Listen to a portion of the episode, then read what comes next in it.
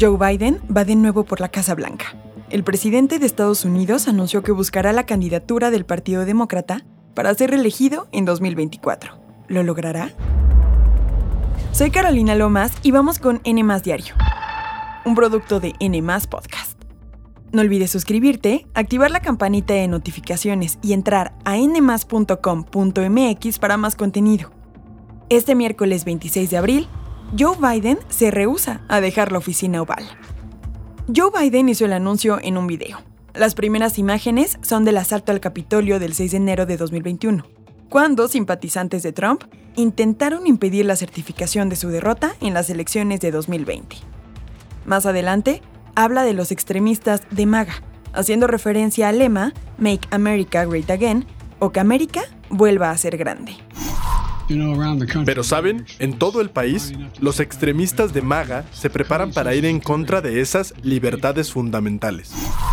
Después el mandatario hace una crítica a los republicanos por recortar la seguridad social, atentar contra el derecho al aborto y limitar los derechos de la comunidad LGBTQ.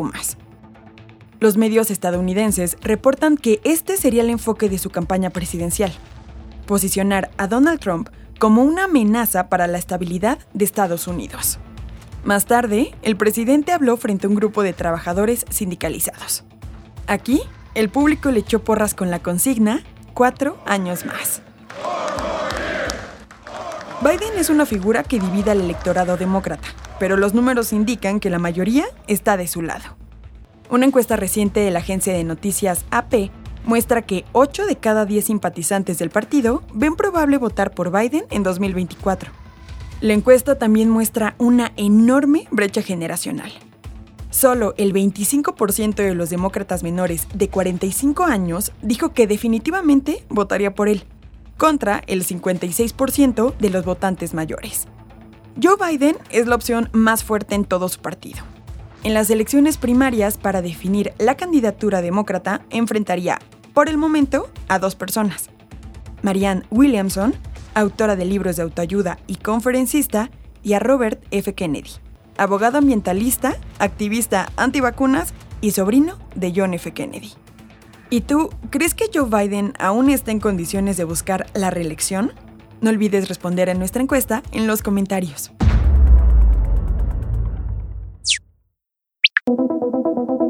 A casi un mes del incendio en Ciudad Juárez, donde murieron 39 migrantes, se llevó a cabo la audiencia inicial contra el comisionado del Instituto Nacional de Migración, Francisco Garduño. Ahí, la Fiscalía General de la República presentó cargos contra él. Se especificó que incumplió con sus obligaciones de vigilar, proteger y dar seguridad a las personas que se encontraban en las instalaciones y que estaban a su cargo. Ante la imputación de cargos, el comisionado decidió reservarse su derecho a declarar. Hasta el momento, son tres los funcionarios que laboraban en el albergue de migrantes quienes están en prisión de forma provisional. Mientras esto pasaba, una nueva caravana migrante avanza hacia Ciudad de México, procedente de Tapachula, Chiapas. Se estima que cuenta con aproximadamente 3.000 personas, entre ellos venezolanos y algunos asiáticos. Irineo Mujica, director de Pueblos Sin Fronteras, es parte de esta caravana. Reclamo que desaparezca el Instituto Nacional de Migración.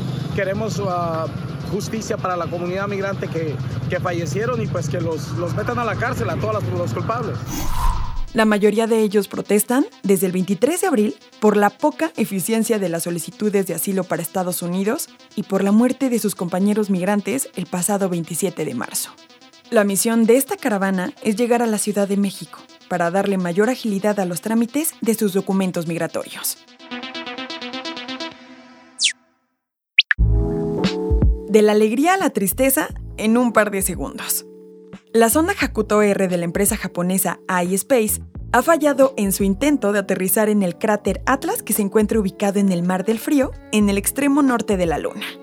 Todo parecía avanzar correctamente, pero al momento de aterrizar, la sonda perdió señal con la Tierra un desafortunado desenlace que sucede después de que hace cinco meses el artefacto fuera lanzado por el cohete de SpaceX Falcon 9. Fue el CEO de la compañía, Takeshi Hakamada, quien tras varios minutos sin tener noticias, salió a hablar con los medios acompañado por su equipo, quienes estaban visiblemente afectados. asumió que la misión no había conseguido completar su objetivo y dijo que no abandona la intención de llegar a la Luna. Esto fue todo por hoy. Que tengas un excelente miércoles. No olvides suscribirte, activar la campanita de notificaciones y visitar nuestra página nmas.com.mx. Nos escuchamos en el próximo episodio de N Diario, un producto de N Podcast.